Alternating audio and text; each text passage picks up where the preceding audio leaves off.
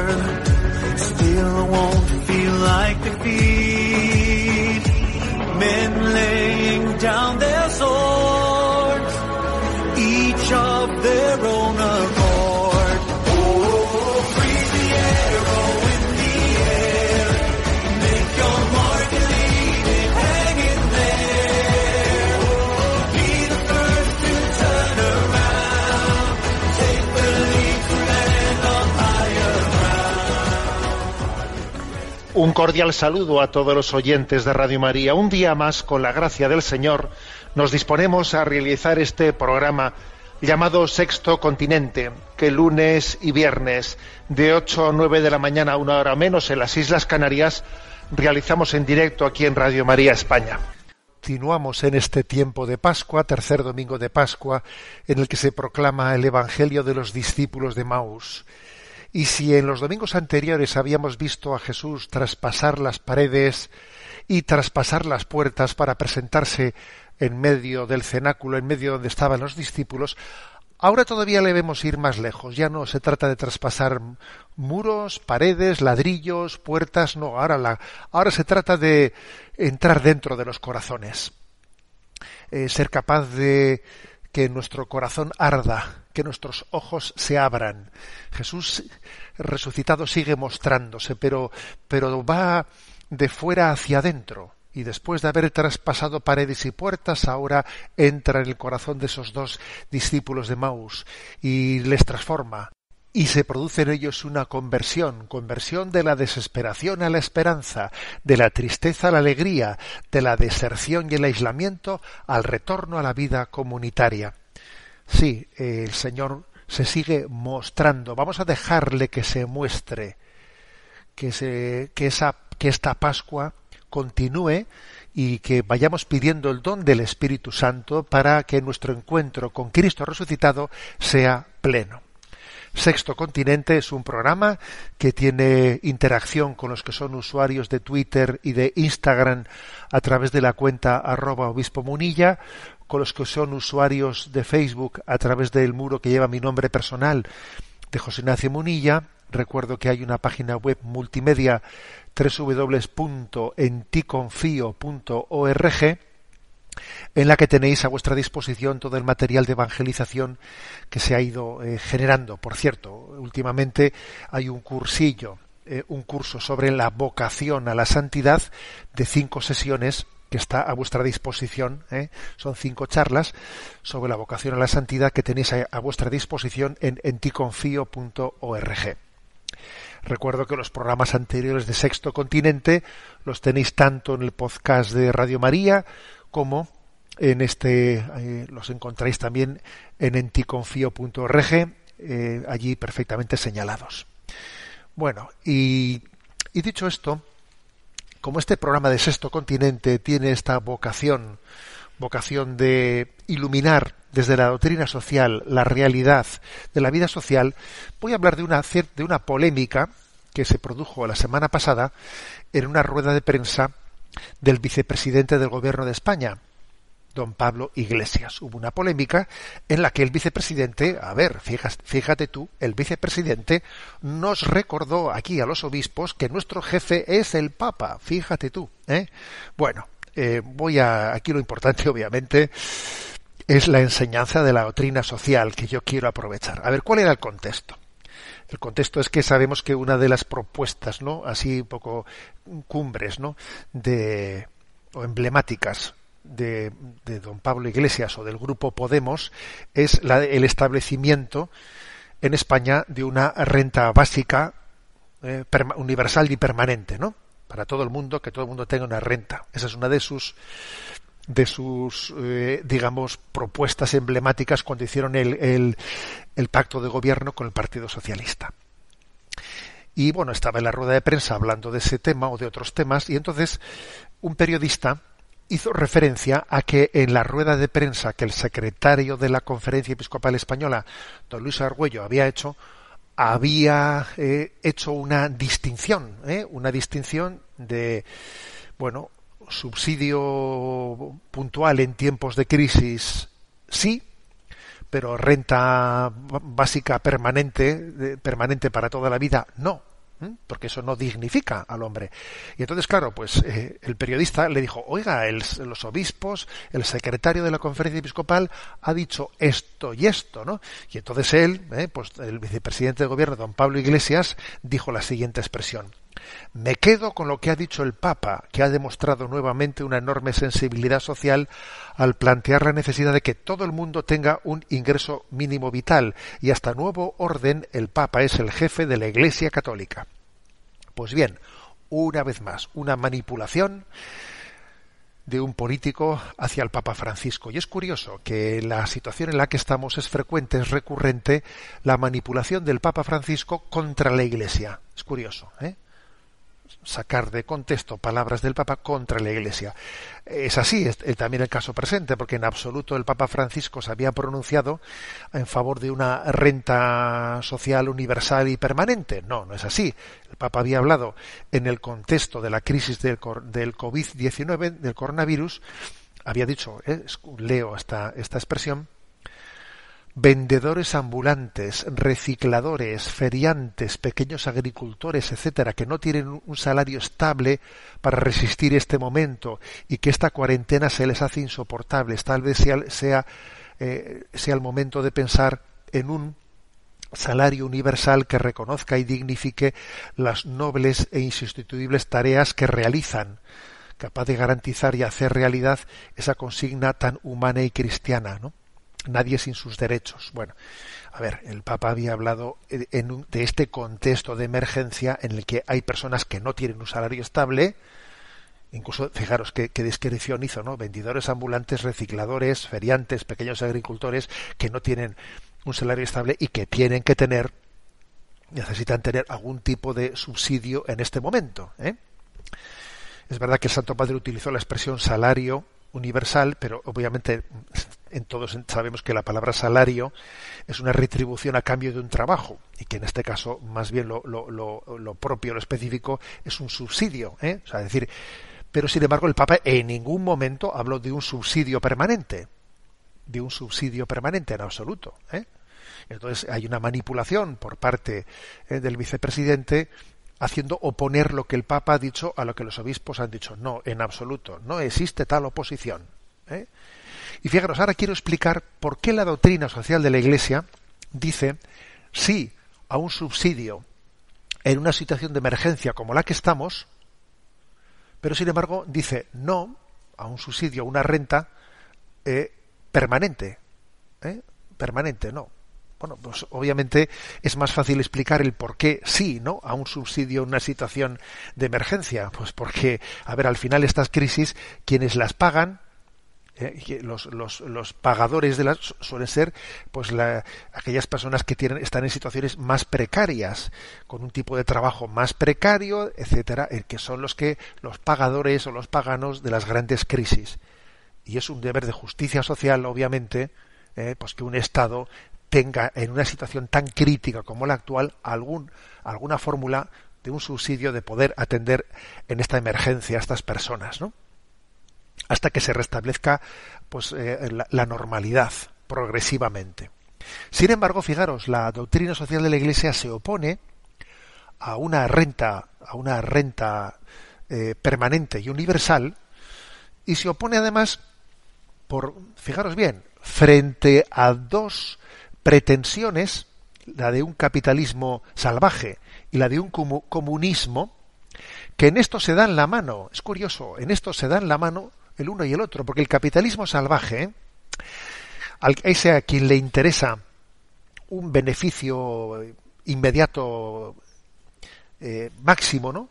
Sin que ello implique, ¿no? Pues una generación de riqueza para más trabajadores, eh, pues generando puestos de trabajo dignos, esa especie de búsqueda de réditos inmediatos, ese capitalismo salvaje prefiere minimizar al máximo los puestos de trabajo, tecnologizándolo todo, etcétera, ¿no?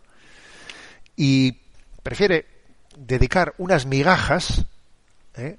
a, a, la renta social básica, aunque sea, ¿no? Pues pagando, ¿no? Pues una empresa que, que suponga, pues que, que la su asignación fiscal, una parte vaya a ese salario, eh, a esa renta permanente social, ¿no? Que, que prefiere eso prefiere que le cobren unos impuestos para eso que tener que hacer el esfuerzo de repensar un tipo de un tipo de modelo de empresa en el que se genere riqueza, en el que se genere puestos de trabajo dignos.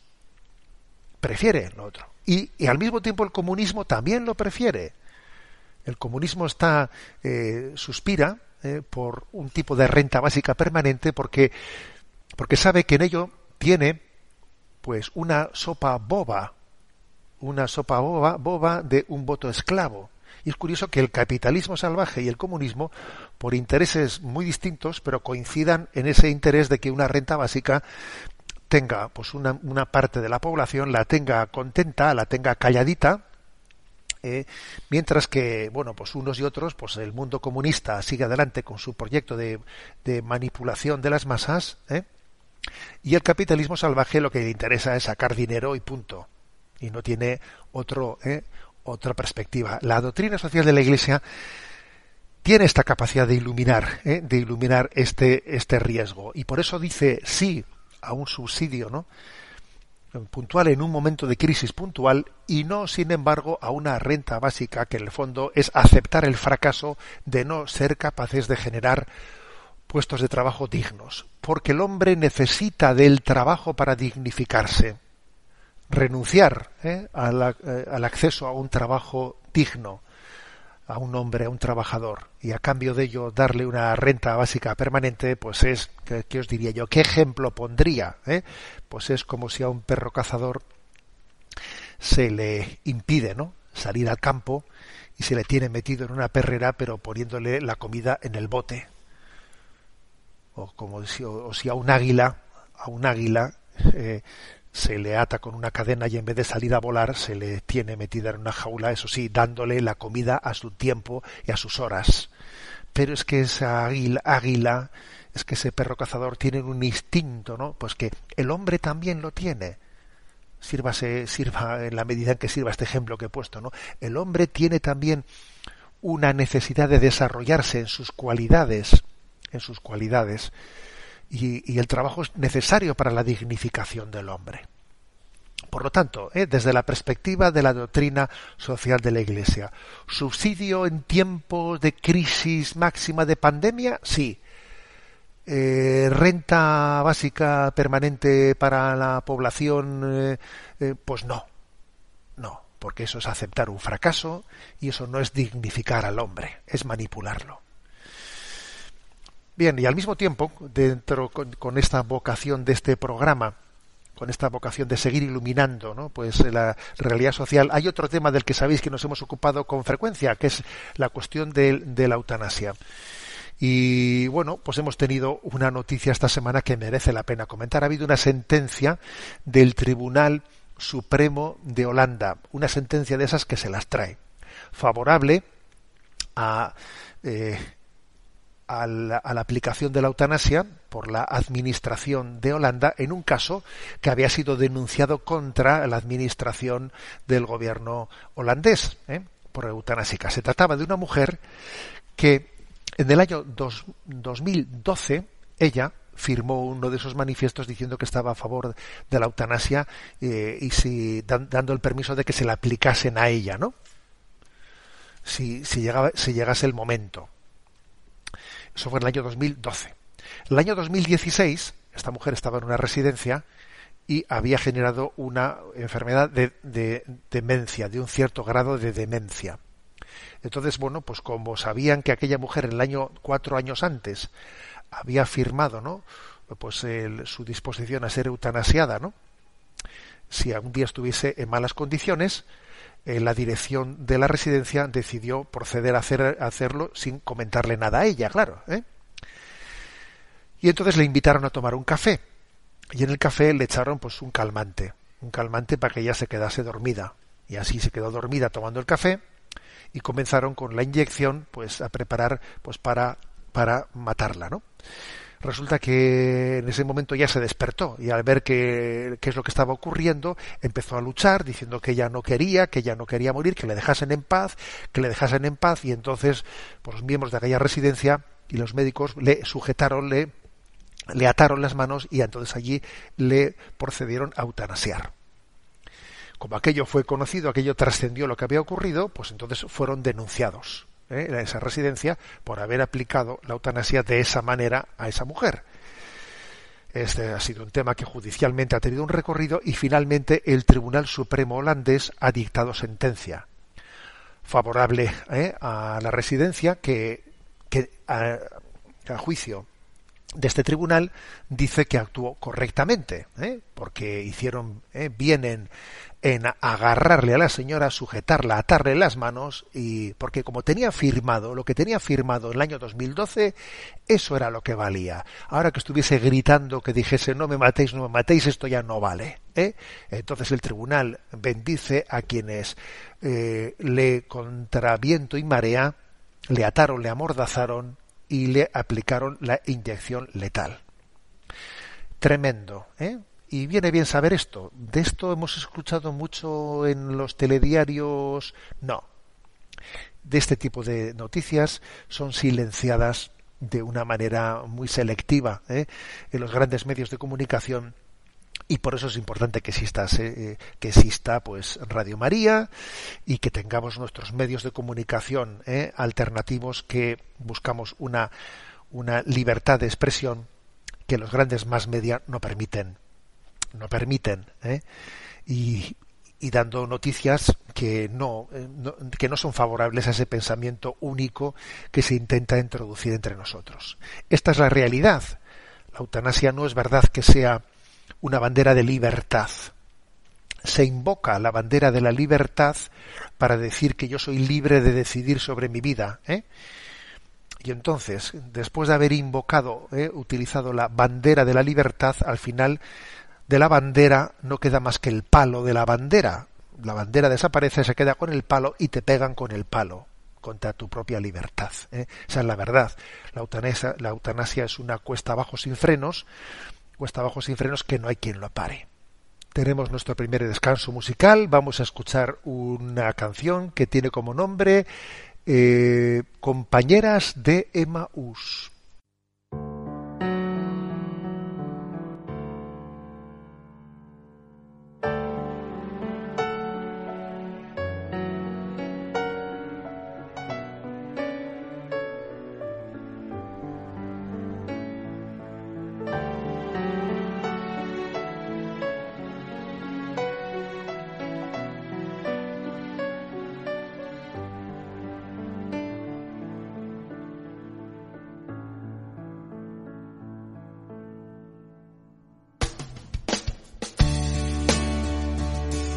Emaús.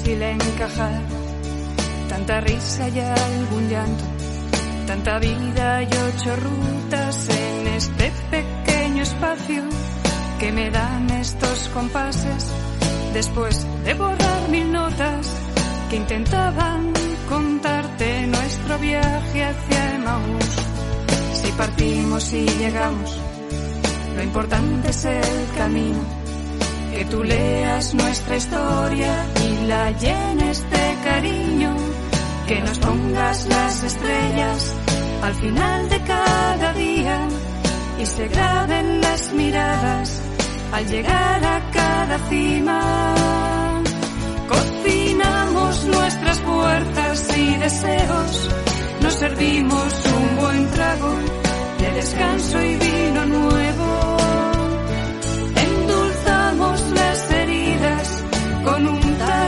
Alegría y en Betania cada tarde. Cocinamos nuestras fuerzas y deseos, nos servimos un buen trago de descanso y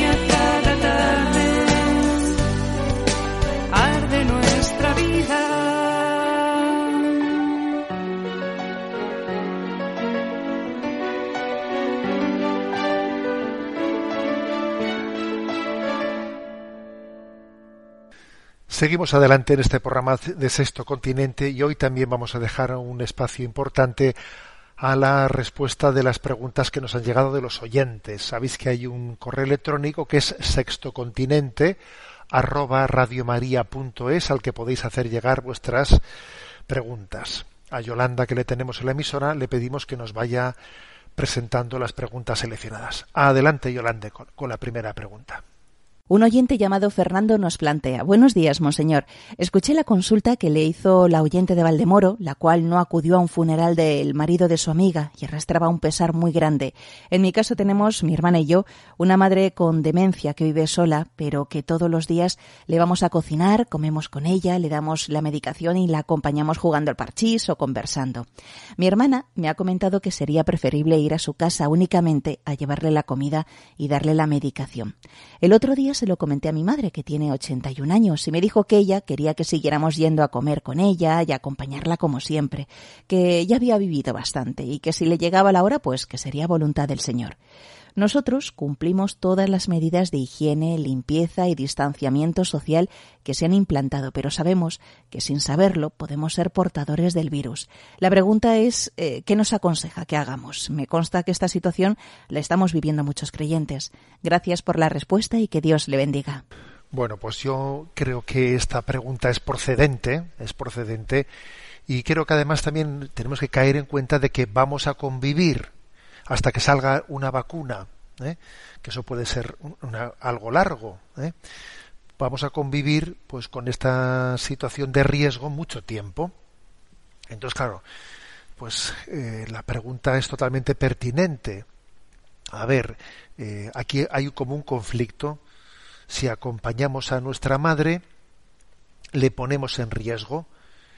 Eh, para no ponerla en riesgo tenemos que dejarla en soledad, que además con ciertos problemas que ella tiene, que con una demencia incipiente, etcétera, pues ella sufre y entonces eh, me parece que la petición que hace su madre es absolutamente legítima, la de decir, oye, yo prefiero correr algo más de riesgo, vosotros obviamente tomad todas las medidas que tengáis que tomar, pero yo prefiero correr algo más de riesgo y sentirme acompañada. Ese me parece que es algo proporcional, proporcional, porque la salida, la salida ética no es la de decir el criterio es, mm, bueno, pues sencillamente apostar por la, por la vida física, ¿no? Y entonces correr cero, cero riesgo y por lo tanto eliminamos todo tipo de relación humana. Pues no, eso no es así. Eso no es así. ¿eh? Hay una dignidad en la vida, ¿no? Y esa dignidad también está el que alguien viva acompañado, viva ¿eh? en una situación como esa y no es digno, ¿no? Que por eliminarle, ¿no? Al máximo el riesgo se le haga cargar con una soledad que, que, que además en una demencia incipiente es durísima. Luego a esto se le llama el principio de proporcionalidad. Tiene que haber una proporcionalidad. ¿eh? Merece la pena correr un riesgo, que obviamente hay que intentar que sea mínimo, pero merece la pena correr un riesgo por dignificar tanto la relación, la, relación humana. ¿eh? Y entonces, pues sería malo. Malo es ser irresponsable, pero malo también, ¿eh? pues es dejarse llevar por, por una histeria y por una eh, pues por un alarmismo y por una percepción en la que bueno pues parece como si no no si no cayésemos en cuenta de que el riesgo eh, no se puede eliminar plenamente. O sea que es que, que es que en esta vida somos mortales. Y además eh, igual nos estamos preservando completamente frente a un virus que se llama coronavirus y vamos a morir de otra cosa. Vamos a ver moriremos de otra cosa ¿eh? y no va y, y bueno y yo creo que también tenemos que superar ¿no? este clima de pavor, de histerismo que se ha generado y, tenemos que acostumbrarnos ¿no? a, asumir pues eh, ciertos grados razonables ¿eh? de riesgo que todos tenemos ¿eh? que todos tenemos en nuestra vida pues anda que los médicos no han no han asumido y los sanitarios no han asumido grados de riesgo eh, supongo que algunos habrán tenido la, tentación de decir me pido una baja de estas así un poco acomodaticias, pero han dicho pues no, yo no puedo hacer eso, yo tengo que, que, seguir adelante en mi profesión, ¿no? Bueno, yo esa es, esa es mi opinión. Creo que la petición de esa de esa madre o de esa abuela de decir, oye, a mí yo quisiera que me vinieseis a ver y que me acompañaseis, es absolutamente legítima y propia. Damos paso a la siguiente, a la siguiente consulta. Muy buenos días, monseñor. Una oyente llamada Ana María nos plantea, en mi casa nos gusta tener agua bendita. Hace unos días se nos acabó. En mi familia nadie es sacerdote por ministerio del orden. Lo que sí participamos es del sacerdocio común de los fieles por el bautismo. Dada la situación actual de confinamiento y después de haber leído algo por Internet sobre las bendiciones y de haber oído por la radio unos programas sobre los sacramentales, tomamos la decisión de bendecir nosotros el agua. Y antes de comer, además de hacer la bendición habitual de los alimentos, hicimos la bendición del agua. El agua la hemos guardado y, por lo menos, yo de vez en cuando me santiguo con ella. De todas maneras, nos queda la duda sobre si es acertado lo que hemos hecho y las consecuencias. ¿El agua que hemos bendecido es un sacramental? ¿Tiene algún efecto? Y de tenerlo es como si lo hubiese hecho un sacerdote o es otro tipo de bendición diferente. Eh, una nota. La bendición fue muy sencilla una oración explicándole a Dios lo que pretendíamos y santiguarnos. Muchas gracias a usted y a Radio María atentamente. Bueno, yo creo, eh, querida Ana María, que hicisteis bien y además una cosa que me gusta y me encanta, pues es ver que lo pensasteis, que se pensó en la familia, que se buscó, etcétera, y se preparó con detalle, con cariño, ¿no? Y eso es lo principal y seguro que Dios de ello, pues, eh, pues también se sirve de ello como una forma de su bendición. ¿Eso se puede llamar un sacramental ese agua? Pues, pues posiblemente no, no sacramental, o sea, desde el punto de vista litúrgico, no, porque, porque es la bendición pues de un diácono, de un sacerdote, en la que solemos llamarle litúrgicamente eh, eh, pues agua agua que ha sido bendecida y que se convierte en un sacramental. Pero sin embargo, el hecho de que no sea así, con esa consideración litúrgica, un sacramental, no quiere decir que Dios no se sirva de ello, ¿eh? no se sirva de ello también eh, en el sentido más amplio de la palabra sacramental, porque es verdad que la palabra sacramental puede tener un sentido más estricto litúrgico y un sentido más amplio como un signo de la acción de Dios. ¿eh? Entonces, bueno, pues el hecho de que en esa familia haya dicho, vamos a hacer esto, y junto con la, junto con los, la bendición de los alimentos, pues hacemos también la bendición de este agua, ¿no? Y la utilizamos como, como signo de purificación. Pues me parece que está muy bien hecho en una situación como esta, porque creo, eh, bueno, pues no hablamos de la comunión espiritual, ¿eh? bueno, pues algo, algo similar creo que es este, eh, esa acción llevada a cabo, ¿no? Por esta familia, aunque no haya tenido la Mm, pues la bendición de un ministro, ¿eh? de un ministro diácono sacerdote. Pero bueno, si decimos que la comunión espiritual ¿eh? puede ser una fuente, ¿no? Una fuente es un conducto por el que uno recibe la gracia de Cristo sacramentado, no lo va a ser también pues un agua sobre la que la familia ha realizado una oración. Nada, adelante. Y creo que lo importante es fijaros una cosa, eh, dentro de la pregunta de Ana María había un momento en el que ella pregunta eh, si tiene algún efecto. A ver, es que el efecto, incluso también de los sacramentales, ojo, eh, en gran parte está ligado al ex opere operantis que se dice, es decir, a la, a la fe y la devoción con que alguien hace las cosas. O sea, es decir, en gran parte el efecto, el efecto, dice el Señor Jesús, ¿no? Que se haga según tu fe. ¿eh? En gran parte es nuestra, nuestra conciencia de que es Dios el que actúa y nosotros estamos abiertos a su acción, esa conciencia, esa fe, la que permite ¿eh? que Dios se sirva de signos para darnos su gracia. Adelante con la siguiente pregunta. Desde Málaga nos escribe Pilar. Quizás haya muchas personas que se sientan nada cómodas en esta situación en la que nos encontramos, pero yo particularmente agradezco infinitamente poder levantarme a las seis de la mañana para adorar al Santísimo en una retransmisión online o poder escuchar misa a las siete de la mañana con el Santo Padre. Es un lujo que antes era imposible, ya que en mi ciudad solo encontraba una hora a la semana de adoración y la misa más temprana a las nueve y media, que para los que trabajamos resultaba inviable. Esta nueva forma de adaptarse gracias a los medios de comunicación está ayudando mucho y para nuestros mayores que no se pueden mover mucho más. Ojalá siguiera después. Gracias. Esta comunicación eh, de Pilar desde Málaga, pues me da pie a un comentario que creo que es eh, procedente, adecuado, ¿no?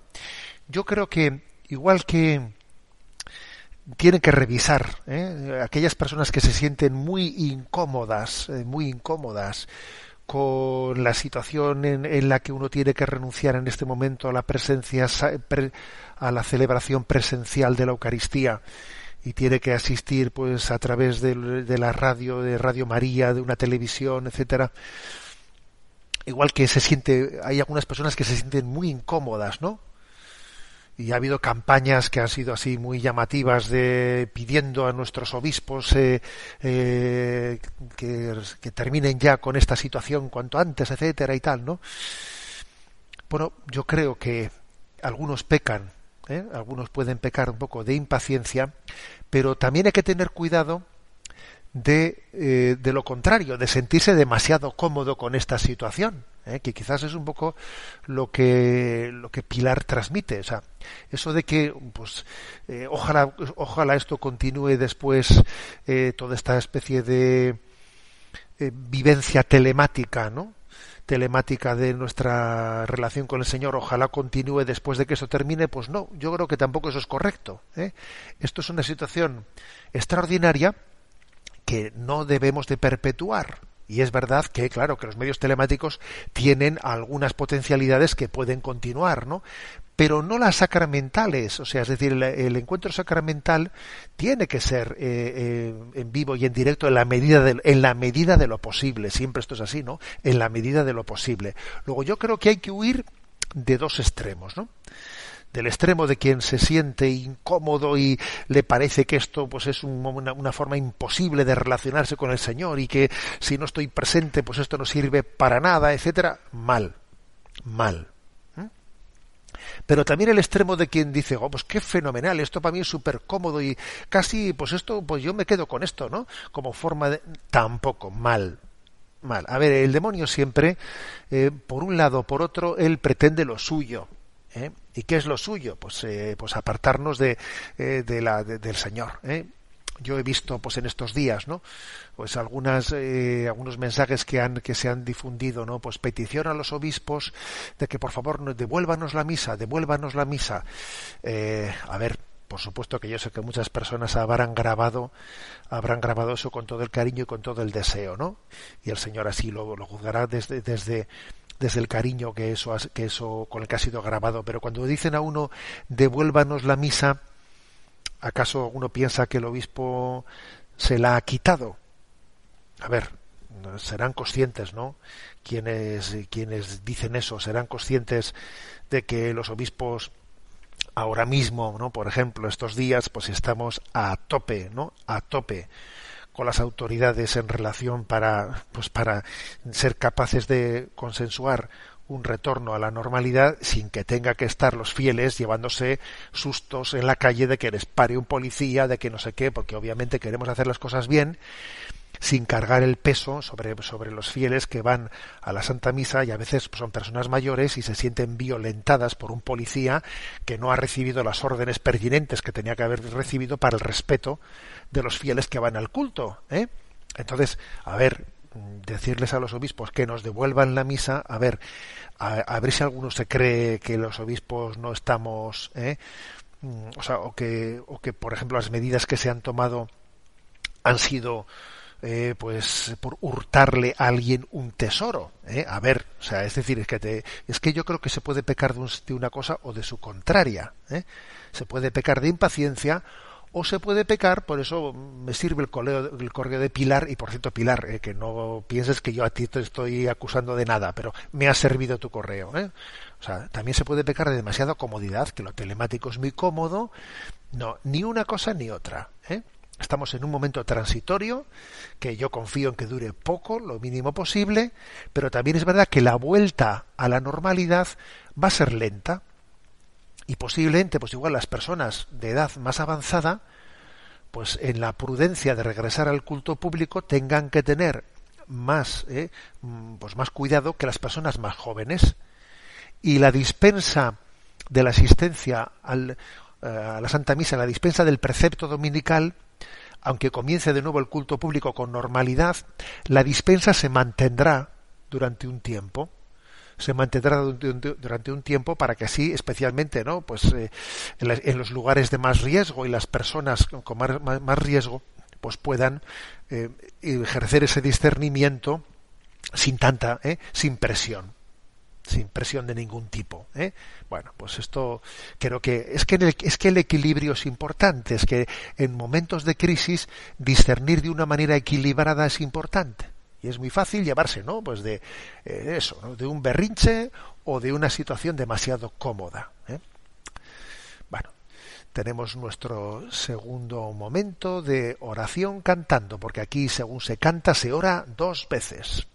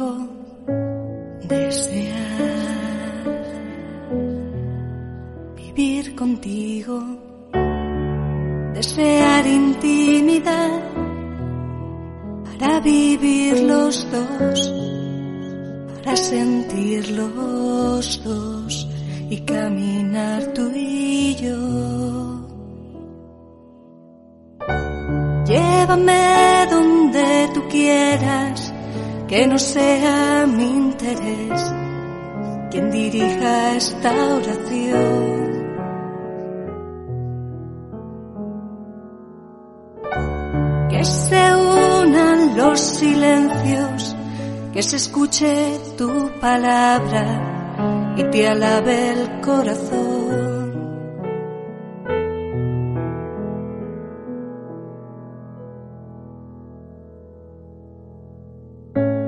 Deseas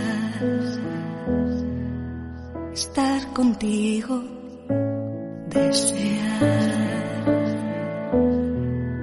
vivir contigo, desear intimidad para vivir los dos, para sentir los dos y caminar tú y yo.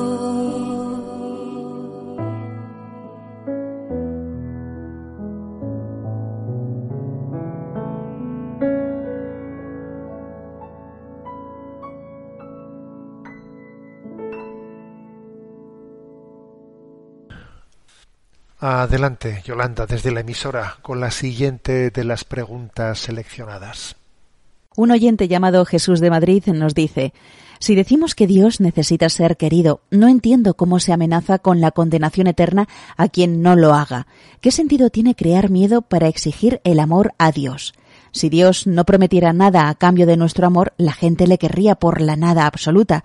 ¿Por qué nos gratifica Dios por quererle?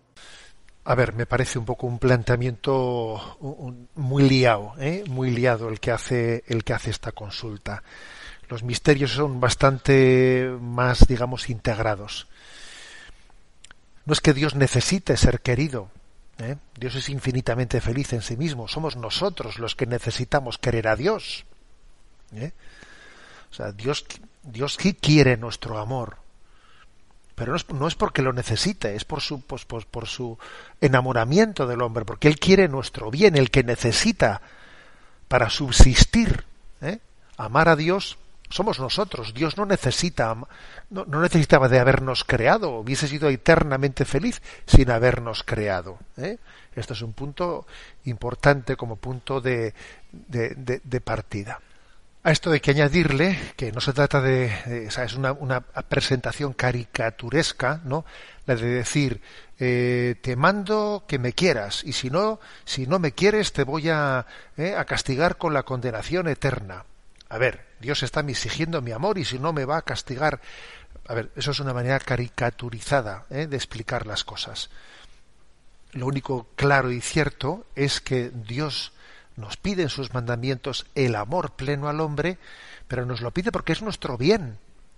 Por lo que a Dios eh, glorifica a Dios lo que es el bien del hombre. Dios nos pide que le amemos porque, porque es un bien para nosotros mismos, ¿no? Y claro, Dios en, en, en su verdad, en la plena revelación de la verdad, lo que hace es recordarle al hombre que si se cierra al amor, el hombre se pierde, o sea, es decir, la condenación, la perdición del hombre es rechazar el don del amor. ¿Mm? O sea, no existe un punto intermedio entre abrirse al amor o cerrarse a él. Entonces, la advertencia de Dios de que el del rechazo del amor viene la perdición del hombre es vivir en verdad, o sea, es no engañarle al hombre. Yo creo que si el Señor no nos dijese la verdad y jugase a decirnos eh, palabras estimulantes y bonitas, pero que estén ocultando, ¿no? La, el drama de que el hombre puede perderse por cerrarse, ¿no? Al don del amor nos estaría engañando. Y yo no quiero que me engañen, yo quiero que me digan la verdad, ¿no? Y la verdad es que el hombre ha sido creado para dar gloria a Dios y que la gloria a Dios coincide con el bien del hombre y que todo lo que sea eh, cerrarse a esta vocación es la perdición del hombre. ¿eh? Luego este amor es gratuito, es una relación libre la que Dios nos pide, claro que es una relación libre, pero también es una, relación que tiene que ser responsable, porque cuando, por ejemplo, no, pues un padre a su hijo, ¿eh? a su hijo le, le, está pidiendo, pues que ame la familia, que se integre la familia, le está pidiendo que lo haga libremente, pero obviamente el no hacerlo, el quedarse fuera de la familia, es su perdición. ¿eh? Luego, no hay contradicción entre pedirnos nuestro amor y advertirnos de lo que de ello se deriva. ¿eh?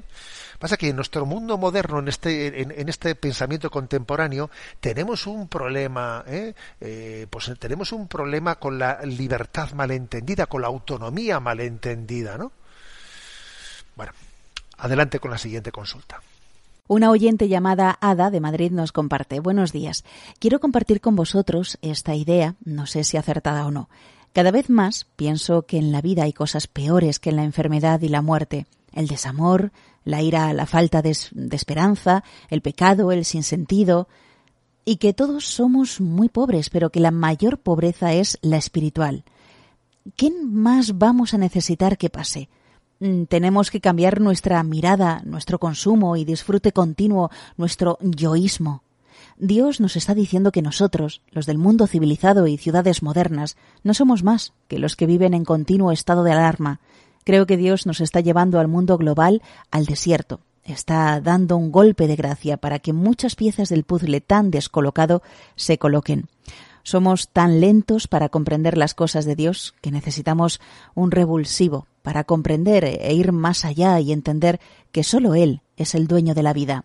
Bueno, pues yo la verdad es que tengo que decir amén. ¿eh? Amén. Me parece que esta reflexión que Ana María nos, nos comparte, pues que es correcta, que es correcta. O sea, Dios nos está hablando en todo nos está hablando en todo.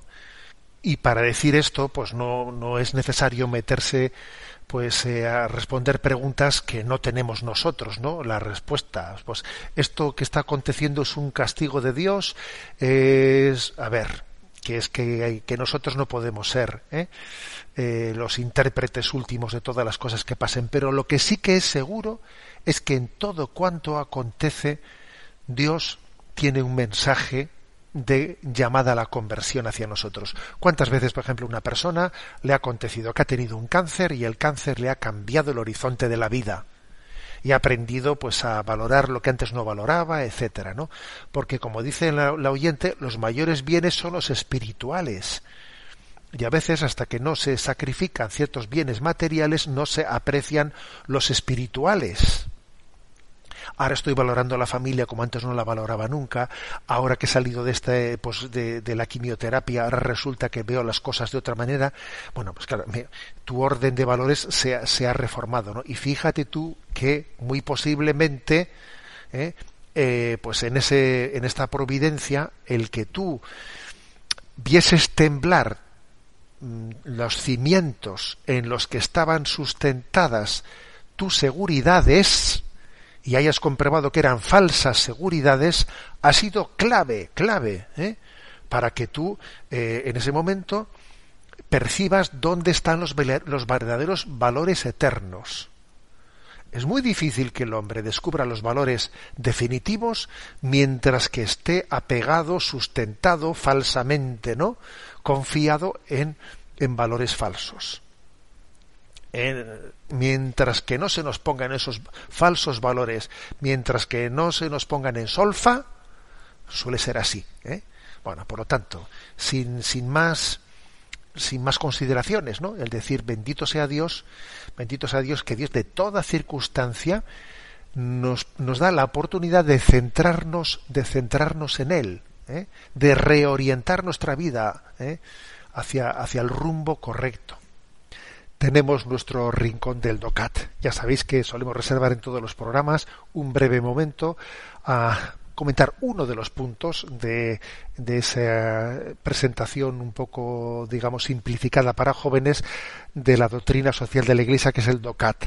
Aprovecho para decir que en la página web en ticonfio.org, eh, pues allí, en el apartado recursos, eh, está la eh, los audios y la transcripción, ¿eh? los audios y la transcripción de estos de, estos eh, puntos ¿no? hay un, también un voluntario que al que le agradezco muchísimo que vaya haciendo pues ese labor de transcribir estos audios están si algún momento alguien quiere no pues tener alguna algún estudio más profundo de la doctrina social de la Iglesia podrá recurrir siempre a que la página ticonfio.org apartado recursos allí en el DOCAT tiene estos puntos uno por uno extraído y también además con un servicio de transcripción. Bueno vamos a ello. Nos toca el punto 191 que dice los mercados de especulación financiera no tienen en sí ya una estructura de pecado? Y responde, no, no en lo fundamental. Los mercados financieros y los bancos, cuando se ordenan en función del bien común, son un importante servicio porque ponen a disposición de las empresas y de las economías el capital necesario para la financiación. El deudor debe pagar intereses como precio por la liquidez concedida. El instrumento de la especulación es en sí mismo bueno, ya que permite que haya un equilibrio de cantidades y precios entre las regiones o entre los momentos de carencia y superávit. Es cierto que últimamente estos instrumentos han sido malversados de manera devastadora y que los mercados financieros se han convertido en burbujas. Se ha especulado y se sigue haciendo sin que el dinero esté cubierto por valores reales. En pocos segundos se puede ganar o malversar cantidades inimaginables de dinero sin que se encuentre detrás un trabajo de verdad. Es lo que se conoce como mentalidad de casino. Bueno, como veis, por lo tanto, eh, la afirmación de este punto. A ver, eh, el mundo financiero. Esto eh, es en sí mismo es una estructura de pecado. Esto está en contra, ¿no? De, la dignidad del ser humano, que es lo que dice el comunismo, por ejemplo, ¿no? Y se responde no, eso no es verdad. Los mercados financieros y los bancos prestan un servicio en favor del bien común. ¿eh? Pues porque obviamente ponen a disposición de las empresas y de las economías el capital necesario, obteniendo a cambio pues un rédito de, un eh, legítimo beneficio. O sea, eso está absolutamente integrado en una, en una economía de mercado mm, equilibrada. ¿eh? Ahora bien, también es verdad que dice que, que lo malo del mundo financiero y de la especulación es cuando no es la expresión de una economía real, sino cuando se, se convierte casi, pues dice, en una mentalidad de casino. ¿eh? que me parece una expresión muy lograda, muy lograda eso de la mentalidad de casino. ¿eh? El hecho de que alguien, eh, pues en un momento determinado, pues eh, esté jugando, ¿no? Pues esté jugando, pues eh, no ya desde unos valores en bolsa que son eh, expresión del peso de la economía de esa empresa, sino que se juega, pues digamos, a unos efectos, ¿no? De volatilidades, volatilidades que no son la expresión de una economía real, sino que es casi eh, una especie de mentalidad de casino, como dice aquí, ¿no? Con, yo creo que con una expresión muy interesante. ¿eh? Eh, hay que, por lo tanto, distinguir, es, o sea, ¿qué, es, qué es, por lo tanto, no, pues una una estructura financiera correcta y cuando comienza una especulación, una especulación indebida. Aquí hay una cita en este punto del, del DOCAT que es la siguiente. La especulación tiene un efecto corruptor. El dinero acaba imponiendo su ley la ley del enriquecimiento a cualquier precio. La especulación contribuye a desvirtuar los fines de la economía. ¿eh? Es decir, es, es, cuando, digamos, el beneficio, es cuando, digamos, el, juego, ¿eh? el juego financiero está desligado del valor real de las cosas. ¿eh? Se convierte como en un fin en sí mismo y no en la expresión del valor, del valor del trabajo o del valor del producto. Ya sé que algunos diréis, bueno, pero es muy difícil, ¿eh? es muy difícil el, establecer una línea, línea divisoria. Y además también hay que reconocer que nuestras bolsas suelen estar muchas veces a merced de efectos psicológicos, ¿eh? efectos psicológicos que acontece una cosa y entonces se pega un susto, baja y, bueno, es verdad, ¿eh? o sea que hay ciertas cosas que están mucho más allá de lo que es la responsabilidad directa nuestra, sino que entran factores de difícil control. Pero por lo menos creo que esta distinción ¿eh? de este punto 191 es importante. es decir, el, el, mundo financiero tiene plena dignidad, ¿eh? tiene plena dignidad. Ahora bien, ¿eh? cuando llega a convertirse, digamos, en una en un instrumento, ¿no? desligado del valor del, del, cuando se convierte en un instrumento de casino ¿eh? el jugar a la bolsa comenzamos a desorientarnos y a estar desnortados es cuando el dinero es un fin en sí mismo ¿no? bien tenemos nuestro tiempo cumplido ¿eh? me despido con la bendición de Dios todopoderoso Padre, Hijo y Espíritu Santo, descienda sobre todos vosotros. Alabado sea Jesucristo.